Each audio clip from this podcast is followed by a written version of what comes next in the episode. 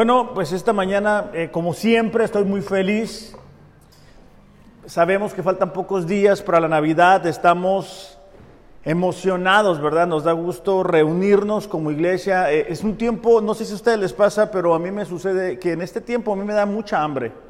Eh, a donde quiera que vas, hay tamales, hay comida, hay menudo, se antoja. algunos de nosotros recibimos algún dinero extra, aquellos que trabajan y les dan un aguinaldo y bueno, hacemos comúnmente eh, un intercambio de regalos, regalamos a los seres queridos, a los seres que amamos. Y aunque todo eso es parte de lo que se acostumbra hacer en esta época, y aunque no considero que sea equivocado, ¿verdad? Ni comer tamales, ni regalar, dar regalos, ni hacer posadas, realmente la Navidad no se trata de eso. La Navidad se trata de que en el plan de redención de Dios, es decir, cuando Dios este, envía a su Hijo, su Hijo viene a vivir una vida perfecta, todo comenzó en un humilde pesebre. Y cuando nosotros entendemos el verdadero significado de la Navidad, podemos tener la actitud correcta, podemos responder de la manera correcta ante la Navidad. Yo recuerdo, por ejemplo, que para mí eh, la Navidad, cuando estaba joven, cuando estaba más joven, mucho más joven, era eh, abrir regalos. Eso para mí era la Navidad. Estar esperando que dieran las 12, abrir los regalos, ver qué es lo que la, me había traído este, mi familia, mis seres queridos. Tronar cohetes, no sé si a ustedes les tocó las varitas, ya no hacen eso, ¿verdad? las varitas y para arriba y luego había unos, unos, eh, unos cohetes muy, muy, que, megatón, no sé si los conocen, que tronaban bien duro, entonces lo ponías y te quedabas aturdido. Casi siempre eh, te tronaba el, el cohete en la mano y era parte de la experiencia de la Navidad. Pero también es cierto que para algunos de nosotros, esos días de la Navidad es el momento en el que recordamos que alguien que nosotros amamos no estaba en casa o no está en casa el día de hoy. En mi caso, por ejemplo, eh, yo acostumbraba a preguntarle a mis hermanos, perdón, a mis amigos cómo celebrarían la Navidad y bueno, era en familia. Y ustedes saben, mis papás no estuvieron juntos, entonces yo no tengo memoria de una Navidad con mi papá y con mi mamá juntos. Y es por eso que algunas personas experimentan la depresión navideña, es decir, el dolor, la tristeza, tristeza, perdón, o la nostalgia al experimentar la lejanía por la pérdida o la ausencia de un ser querido. En mi caso, yo recuerdo que a las 12 me iba a un cuarto y ya mis hermanos ya sabían, yo estaba llorando porque me hacía falta mi papá. Entonces, es importante para nosotros entender qué es lo que Dios está buscando de nosotros cuando celebramos la Navidad. Porque quizá tú esperabas llegar a este fin de año, Carlos decía que nos faltaban 12 años para terminar la Biblia, pero gracias a Dios no es así, ¿verdad? Ya, ya, estamos terminando el año y, y a lo mejor tú esperabas terminar en otra condición. O sea, a lo mejor tú esperabas terminar en otra condición familiarmente. A lo mejor estás experimentando conflictos. A lo mejor estás experimentando cuestiones que antes no tenías que enfrentar. O tienes por delante pláticas que no, no hubieras querido tener que tener.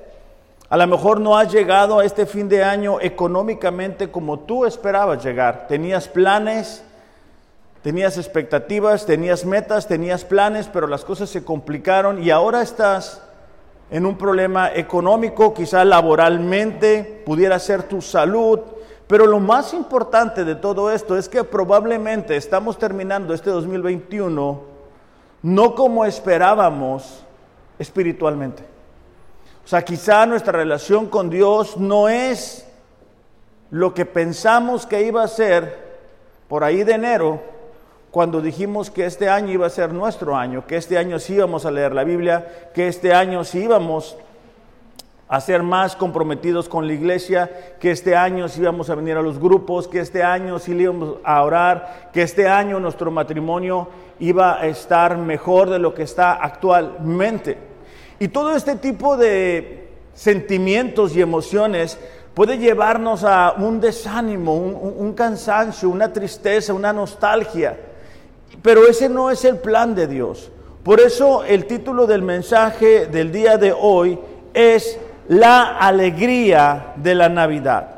La alegría de la Navidad. Y, te voy a estar repitiendo una, una verdad que, que es muy importante que nosotros aprendamos, pero a que aterrice en nuestro corazón. Y es que la alegría de la Navidad no la experimentan aquellos que conocen la historia, solo aquellos que responden a ella correctamente. Te lo voy a repetir. La alegría de la Navidad no la experimentan aquellos que conocen la historia, es decir, la mayoría de nosotros sabemos la historia, sabemos de Nazaret, sabemos que nació Jesús, de hecho yo recuerdo, ¿verdad? Aunque nosotros no conocíamos a Dios, o sea, eh, creíamos que lo conocíamos, pero realmente no habíamos nacido de nuevo, y en mi casa acostumbraban poner el, ¿cómo se llama? El nacimiento, y, y sabíamos la historia, pero no respondíamos. Hay gente que, que sabe la historia, pero que para ellos la Navidad es emborracharse. Para ellos la Navidad es una oportunidad que tienen de comer, de divertirse, de darle regalos a los seres queridos, pero se olvidan de darle el, el regalo al que los tiene con vida, que es Dios. Es interesante, ¿no? Cómo el mundo va cambiando los conceptos y, nos lleva a olvidar cuál es la razón por la cual inició algo. De hecho, la idea de regalar en estas fechas surge eh, en el corazón mismo de Dios que da a su único hijo como regalo. Entonces, en Zacarías capítulo 9, versículo 9, aproximadamente 500 años antes de la venida de Jesús, dice así, alégrate mucho Subrayen esas dos palabras. Alégrate mucho, hija de Sión. Grita de alegría, hija de Jerusalén. Mira, dice, tu rey viene hacia ti, justo, salvador y humilde. Entonces, desde, desde que eran prometido el Salvador, se estaba esperando que la actitud de aquellas personas fuera de alegría, fuera de gozo.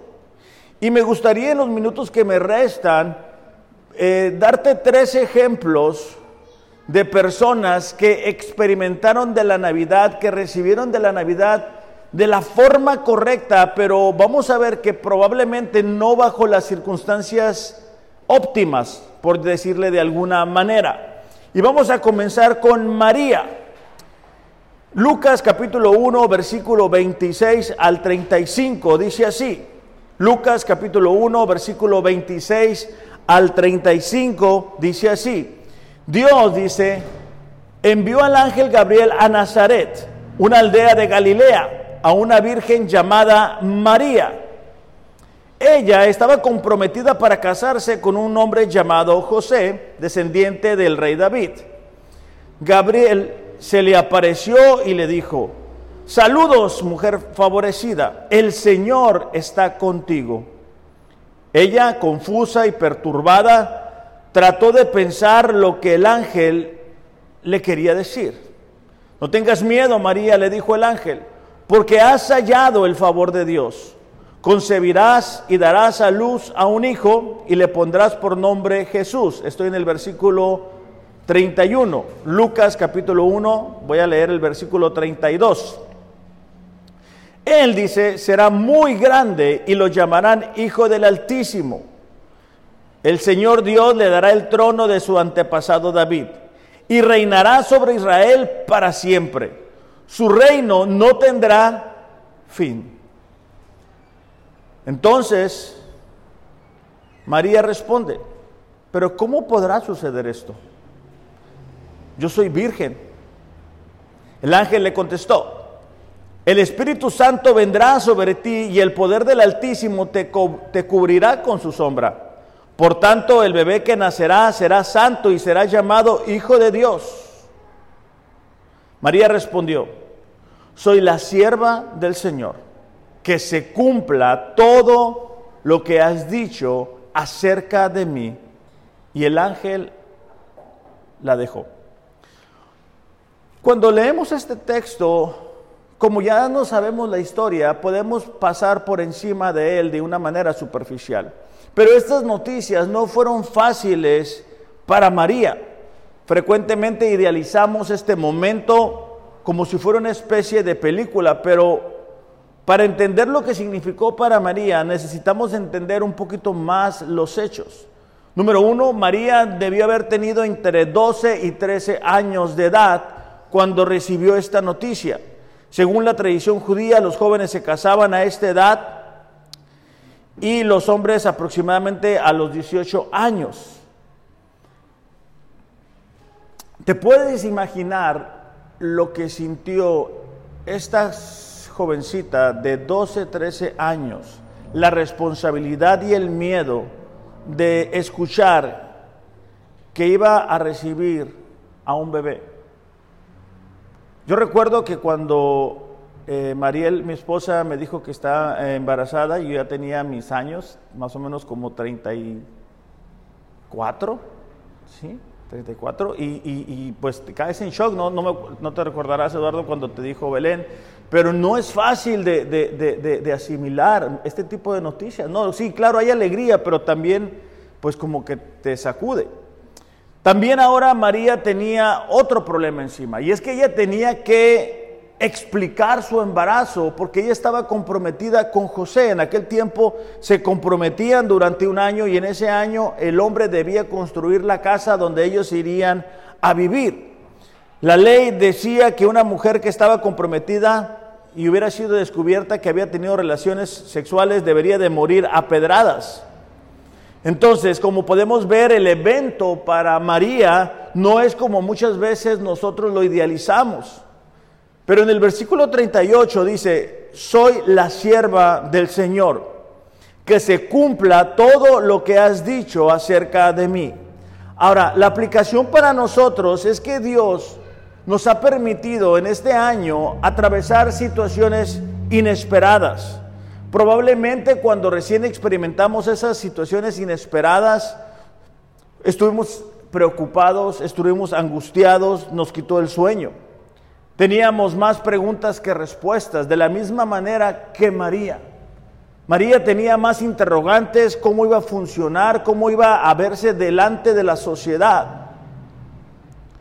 Pero nos, muestra María con su respuesta ¿Cómo podemos acabar con la incertidumbre, la tristeza, la duda, la inquietud? Porque ella dice que se haga lo que el Señor quiere que se haga. Probablemente para algunos de nosotros estamos llegando a esta Navidad con situaciones que no hemos logrado resolver, con dolores que todavía hay en nuestro corazón, con dudas, con preguntas. Y necesitamos tener la misma actitud que tuvo María. En Lucas capítulo 1, versículo 46, es una canción de alabanza que María eleva. Mi alma, dice, glorifica al Señor. Mi espíritu se regocija en Dios, mi Salvador, porque se ha dignado a fijarse en su humilde sierva. Desde ahora, dice, me llamarán dichosa todas las generaciones porque el poderoso, eh, porque el poderoso ha hecho grandes cosas por mí. Santo es su nombre. Nos damos cuenta que María no se tiró al suelo, no se desanimó, no se preocupó, no intentó ella resolver las cosas, no pasó noches sin dormir de, de pensando, ¿verdad?, cómo iba a explicar lo que le estaba sucediendo. Y eso debe de ayudarnos a nosotros que si el día de hoy estamos llegando a estas fechas donde celebramos la Navidad, el nacimiento de nuestro Señor Jesús, con dudas, con preguntas, necesitamos adorarle a Dios. Necesitamos descansar en su soberanía, necesitamos descansar en su fidelidad, necesitamos descansar en su carácter.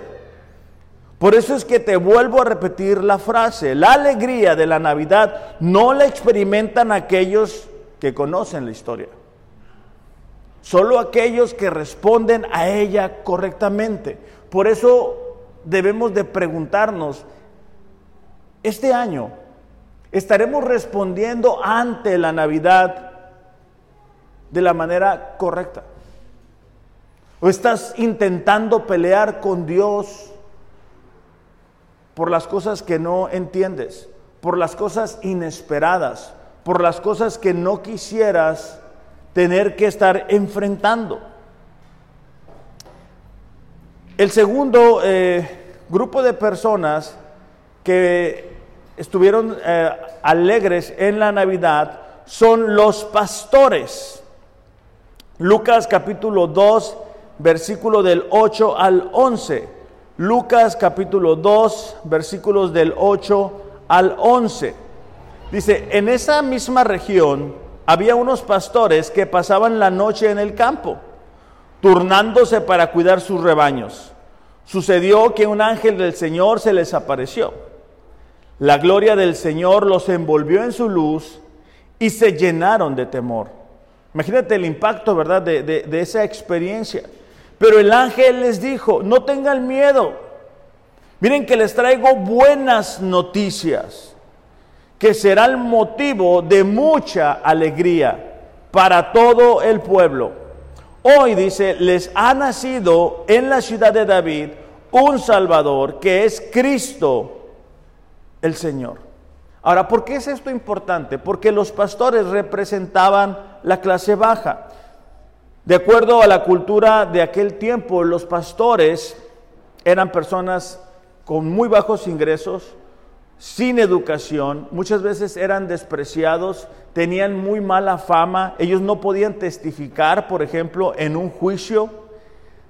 Entonces, porque se les consideraba que comúnmente actuaban con alevosía, con mentiras. Además, eran religiosamente, eh, religiosamente impuros e inaceptables.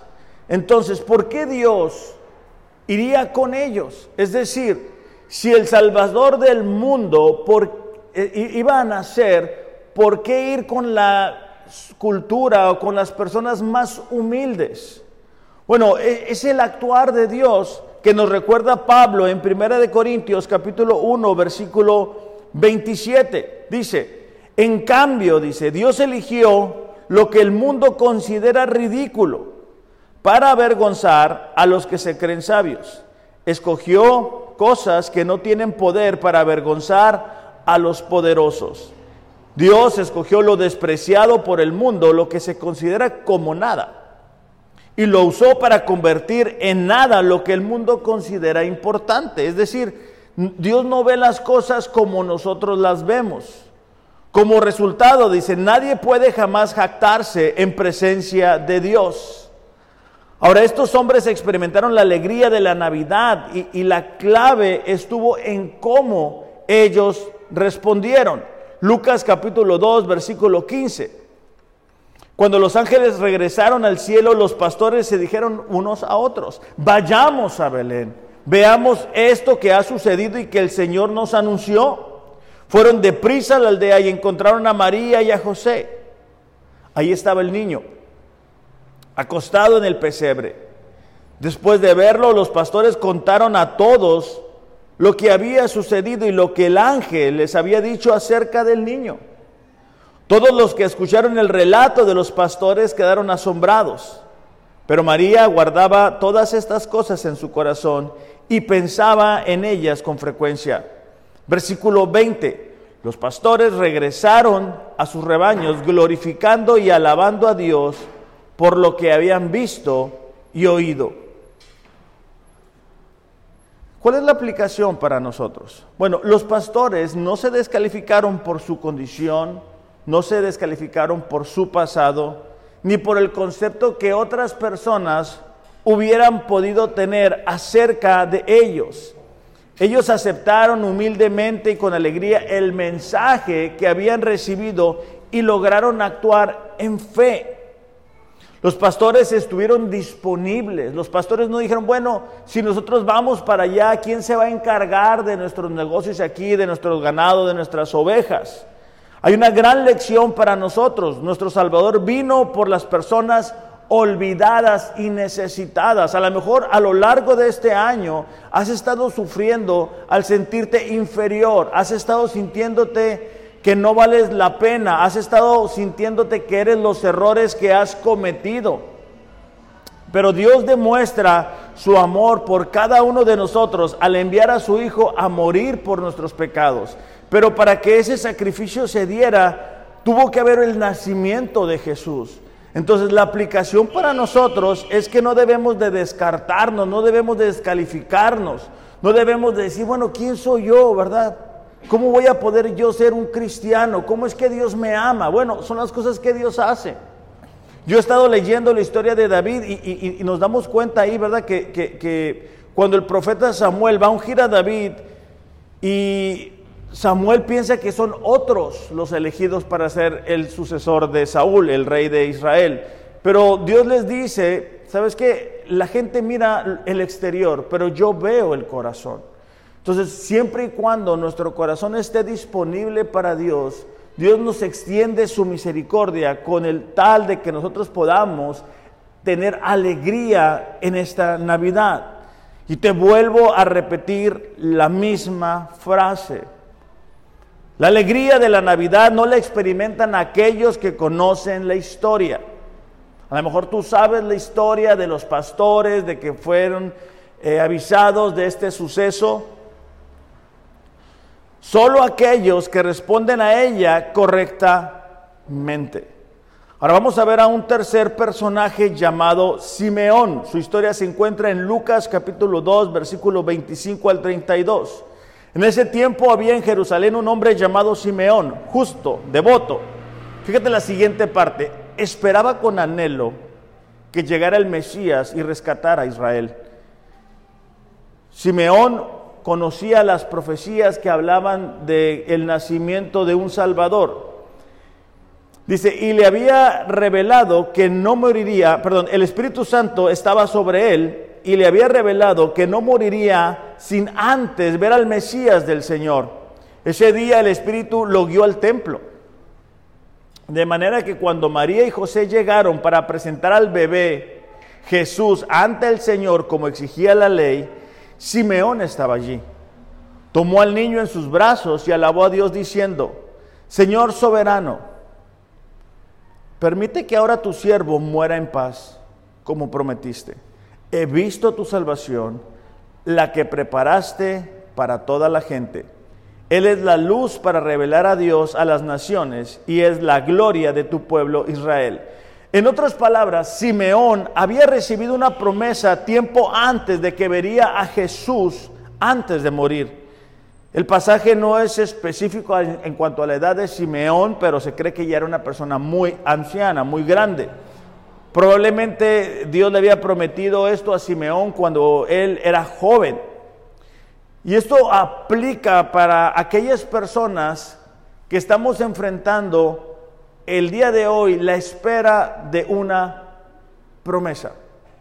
Estamos en ese, en ese estirar nuestra fe mientras esperamos que Dios cumpla lo que nos ha prometido.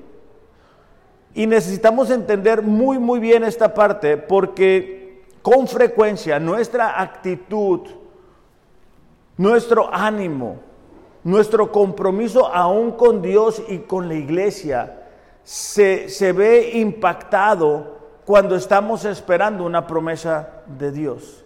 Cuando las cosas no funcionan como nosotros esperamos, cuando las cosas en el trabajo no están como nosotros quisiéramos que estén, cuando las cosas en nuestro matrimonio no están como nosotros quisiéramos que estuvieran, cuando nosotros no vemos que las promesas de Dios se estén volviendo realidad. Necesitamos recordar el carácter de Dios. Eso fue lo que a Simeón le permitió esperar tantos años. Imagínate ver que pasa un año, pasa otro año.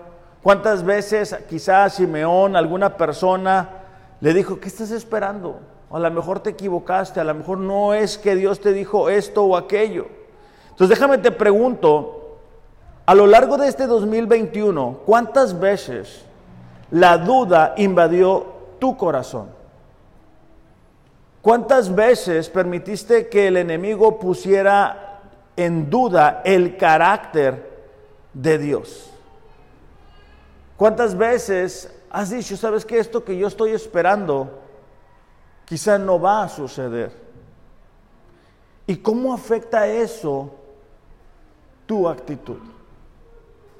Porque el enemigo sabe que cuando nosotros ponemos en duda lo que Dios nos ha prometido, somos vulnerables a soltar nuestra relación con Dios. Somos vulnerables a dejar de orar. Somos vulnerables a dejar de congregarnos. Somos vulnerables a dejar de ser fieles a Dios en nuestro compromiso económico. Somos vulnerables a ser fieles a nuestra esposa, a nuestra familia, a nuestro esposo.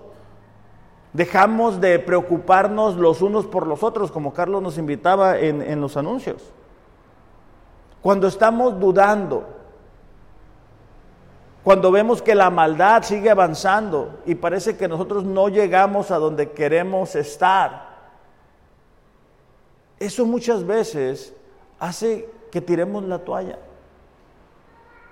Entonces, segunda de Pedro, capítulo 3, versículo 9, dice, el Señor, dice, no tarda en cumplir su promesa.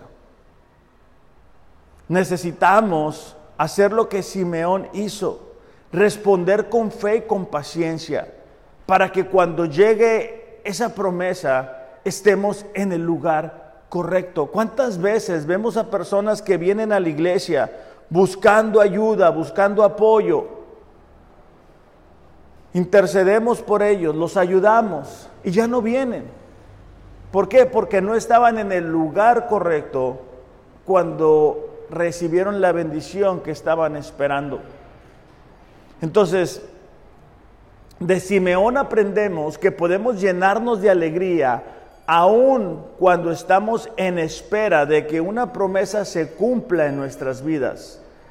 Como te digo, a lo mejor el día de hoy tú estás esperando que algo se vuelva realidad. Nosotros como iglesia estamos esperando que este año que va a comenzar sea el año en el cual podamos ver que más personas vengan y se queden. Pero necesitamos descansar en la soberanía de Dios. Necesitamos descansar en que si nosotros somos fieles en la parte que nos corresponde, Dios va a responder como Él lo ha prometido. O sea, entre paréntesis, nosotros como estamos así ahorita, económicamente no podemos sostener este lugar. Pero Dios mueve el corazón de personas que apoyan económicamente y que nos permiten estar aquí. Eso es un milagro de Dios, eso es lo que nos debe de ayudar a seguir esperando, pero esperando con la actitud correcta. Porque tú puedes esperar con los brazos cruzados y no va a suceder absolutamente nada. Pero puedes esperar mientras eres obediente y estar seguro de que juntos vamos a celebrar las bendiciones. Por eso es que cada domingo, ¿verdad? Que venimos, le decimos, hey, vénganse a los grupos, vénganse a orar, vengan, vamos a leer la Biblia en un año, ahora vamos a leerla en orden cronológico, vamos a echarle ganas. ¿Por qué? Porque todo eso nos fortalece mientras esperamos. Entonces Simeón representa a esas personas que están esperando promesas. Y te vuelvo a repetir la frase. La alegría de la Navidad no la experimentan aquellos que conocen la historia, solo aquellos que responden a ella correctamente. Nos queda el último grupo de personas que son los sabios del oriente. Mateo capítulo 2, versículo 1 registra esta historia. Dice, Jesús nació en Belén de Judea durante el reinado de Herodes. Por ese tiempo unos sabios de países del oriente llegaron a Jerusalén y preguntaron, ¿Dónde está el rey de los judíos que acaba de nacer? Vimos su estrella mientras salía y hemos venido a adorarlo. El rey Herodes escuchó esto y se perturbó profundamente, al igual que todos en Jerusalén. Mandó llamar a los principales sacerdotes y maestros de la ley religiosa y les preguntó, ¿dónde se supone que nacerá el Mesías? En Belén de Judea le dijeron, porque eso es lo que escribió el profeta. Tú, Belén, en la tierra de Judá, no eres la menor entre las ciudades reinantes de Judá, porque de ti saldrá un gobernante que será pastor de mi pueblo Israel. Luego Herodes convocó a los sabios a una reunión privada y por medio de ellos se enteró del momento en el que había aparecido la estrella por primera vez. Entonces les dijo, vayan a Belén, busquen al niño con esmero. Cuando lo encuentren, vuelvan y díganme dónde está para que yo vaya y lo adore. Los sabios representan aquellas personas que vienen como en la mayoría de nuestros casos de religiones donde es más tradición, pero no hay una relación con Dios. Ellos venían de naciones paganas. Probablemente, según los comentarios, pudieran venir, haber venido de Persia y de Babilonia. Entonces, el haber salido de sus naciones en busca del Salvador representa a esas personas que hemos salido de ciertas religiones donde no había una relación verdaderamente con Dios. son esas personas que tenemos que romper con hábitos, con costumbres, con ideas, con tradiciones y que a veces cuestan a unos más trabajo que otros. Hay cristianos que sufren, ¿verdad? Después de pasar años y años con ciertas eh, costumbres, formas de hablar, formas de tratarse, formas de hablarle a las demás personas. Entonces nosotros como cristianos muchas veces estamos ahí, ¿verdad? Seguimos soltándonos del mundo, seguimos soltándonos de cómo la gente celebra la Navidad, de cómo la gente administra su tiempo, de cómo a veces los compañeros del trabajo se pueden reír de nosotros, que venimos el domingo aquí, que no somos infieles, que buscamos a Dios, que estamos tras la santidad. Porque para estas personas fue el rechazo total del sistema de creencias que ellos tenían, el haber abandonado donde ellos estaban, probablemente fue acompañado con burlas, con chistes, ¿a dónde van? ¿Quién les dijo eso? ¿Por qué tienen que ser así? Aquellos que somos cristianos de primera generación, ¿verdad? Y no celebramos la Navidad como algunas personas lo celebran, muchas veces somos motivo de chiste, ¿verdad? Qué curado, o sea, no, no, o sea, no van a tomar, o sea, no van a hacer esto, o sea, pero es que no se trata de eso. Se trata de que ha nacido nuestro Salvador y volvemos a la misma verdad o al mismo principio que solamente aquellas personas que responden correctamente ante este hecho es que vamos a poder experimentar de la alegría. Si no, mira, esa gente que se emborracha, sí están hasta las chanclas ahí, ¿verdad? Tomando y toda esa onda, pero al día siguiente experimentan un vacío aún más profundo experimentan un dolor aún más grande. ¿Por qué? Porque no han entendido verdaderamente de qué se trata la vida. Estos hombres poseían gran riqueza y conocimiento, pero no permitieron que su comodidad y sus riquezas los adormeciera. Eh, no sé si nos podemos identificar. Pero muchas veces cuando las cosas están bien, cuando tenemos dinero, cuando no hay tantos problemas, tendemos a relajar nuestro compromiso con Dios. Ellos no permitieron que la comodidad los alejara de alegrarse en la Navidad. O sea, desafortunadamente hay personas que necesitan sentir que el agua les está llegando hasta el cuello para buscar a Dios. Y no debería de ser así. A pesar de las riquezas, ellos entendían el vacío interior que había en sus corazones. Fíjate cómo lo dice Mateo capítulo 13, versículo 44. Ariel, ¿puedes pasar, por favor?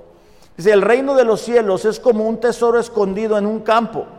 Cuando un hombre lo descubrió, lo volvió a esconder, y llenó de alegría, se llenó de alegría, perdón, y vendió todo lo que tenía y compró este campo. También se parece el reino de los cielos a un comerciante que andaba buscando perlas finas. Cuando encontró una de gran valor, fue y vendió todo lo que tenía y la compró. Entonces nos damos cuenta que cuando nosotros encontramos a Jesús, encontramos el propósito de nuestras vidas. Hay personas que están muy bien económicamente. Hay personas que aparentemente pudieran estar más acomodados que nosotros. Pero si pudiéramos ver lo que hay en su interior, pudiéramos ver el gran vacío que están experimentando. No debemos de irnos por las apariencias.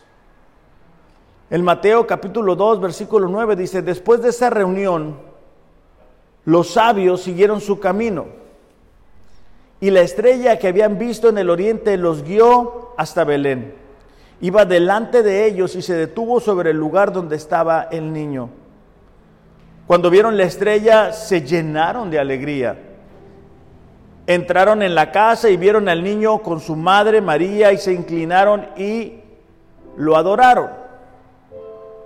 Luego abrieron sus cofres de tesoro y le dieron regalos de oro, incienso y mirra. Ahora, ¿cuál es la, la aplicación para nosotros? Ellos experimentaron la alegría de la Navidad porque respondieron adorando, dando sus regalos más preciados a Jesús. La respuesta de los sabios del Oriente fue la clave. O sea, ellos dijeron, bueno, si nació por allá, ¿verdad? Un Salvador, qué bien. Ellos no se quedaron cómodos. Ellos fueron guiados porque querían ser guiados. Hay personas que cometen error tras error porque no se permiten ser guiados por Dios. La iglesia sufre dolor porque personas son guiadas no por el Espíritu Santo, sino por sus emociones, por lo que ellos quieren hacer, por su rebelión. Ahora, me gustaría preguntarte, estamos a días de celebrar la Navidad. Y aunque no estamos seguros de que ese haya sido el día, sí estamos seguros de que es importante tener alegría en esta Navidad. Y me gustaría preguntarte, ¿cómo estás adorando y cómo estás entregando tu vida a Jesús en esta Navidad? Probablemente te está pasando lo que a algunas personas les sucede que están tan preocupadas por las posadas, porque viene la prima de no sé dónde, la hermana de quién sabe dónde, y dónde los vamos a acomodar, qué les vamos a dar de regalo, qué vamos a comer, qué vamos a cenar, qué vamos a hacer el día al siguiente, cómo le hacemos esto. Y eso es importante, pero eso no es lo más importante.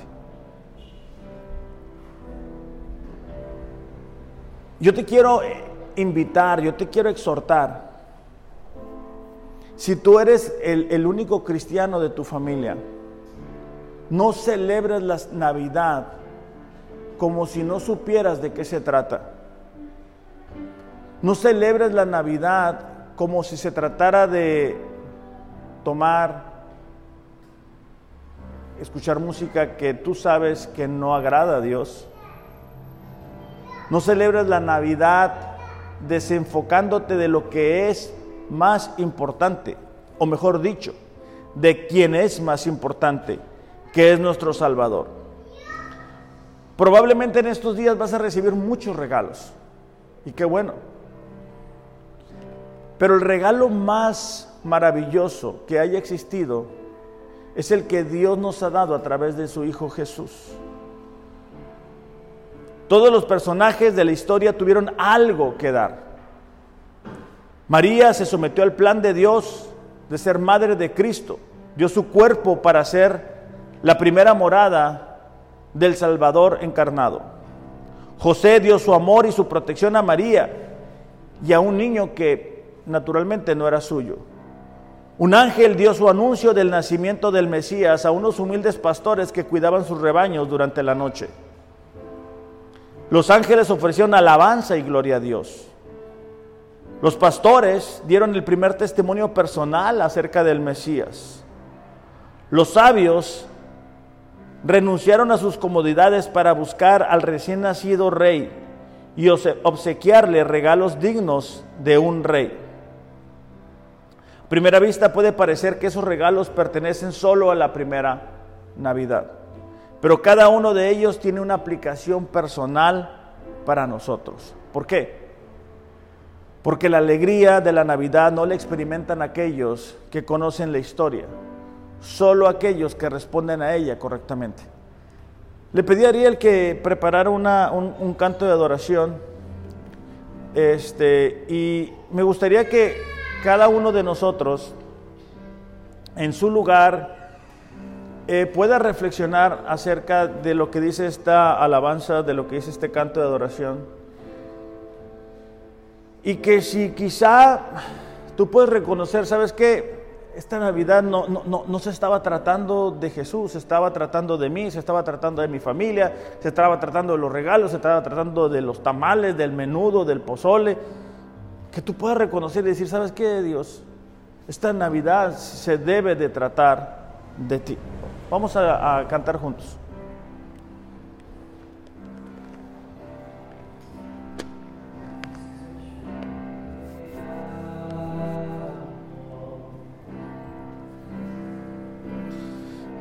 Cristo yo te amo.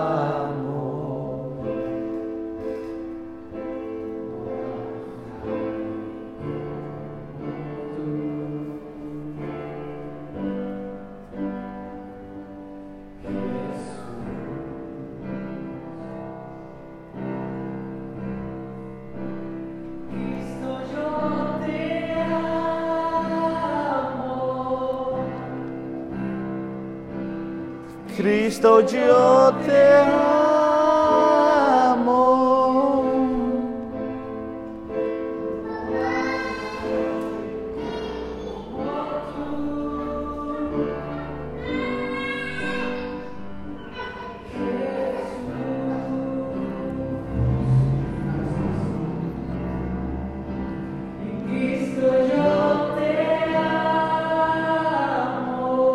Vamos a cantar todos juntos, todos juntos.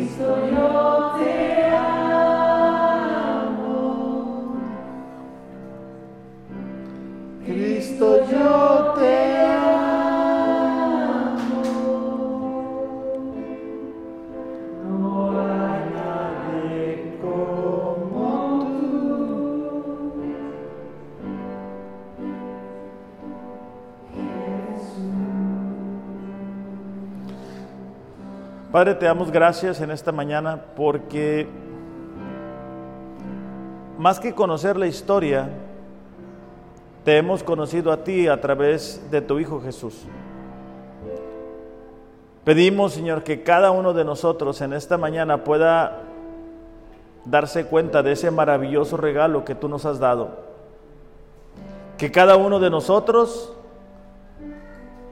pueda celebrar esta Navidad llenos de alegría, creyendo y confiando que con un amor eterno nos has amado y que por eso extendiste tu misericordia hacia nuestras vidas. Te pedimos, Señor, que al terminar este año podamos hacer un inventario en nuestras vidas y reconocer qué es eso que no debería de estar en nuestros corazones que tu Espíritu Santo nos traiga una revelación de cuáles son las actitudes, los pensamientos, las formas, los hábitos que quizá hemos adquirido en este año y que necesitan irse de nuestras vidas antes de que termine el año. Y que como hemos cantado, Señor, que ese amor que decimos tener por ti se vea reflejado a través de una conducta, que no sean únicamente palabras, sino acciones el amor que decimos tenerte. Te damos gracias porque el día de hoy podemos recordar que nosotros, al ser tus hijos, podemos tener alegría en esta Navidad. En el nombre de Jesús. Amén. Iglesia, que tengan un excelente, excelente domingo. Aquellas personas que nos están viendo a través de las redes, disfruten con su familia, recuerden de qué se trata la Navidad. Los amo, pero Dios les ama más. Gracias.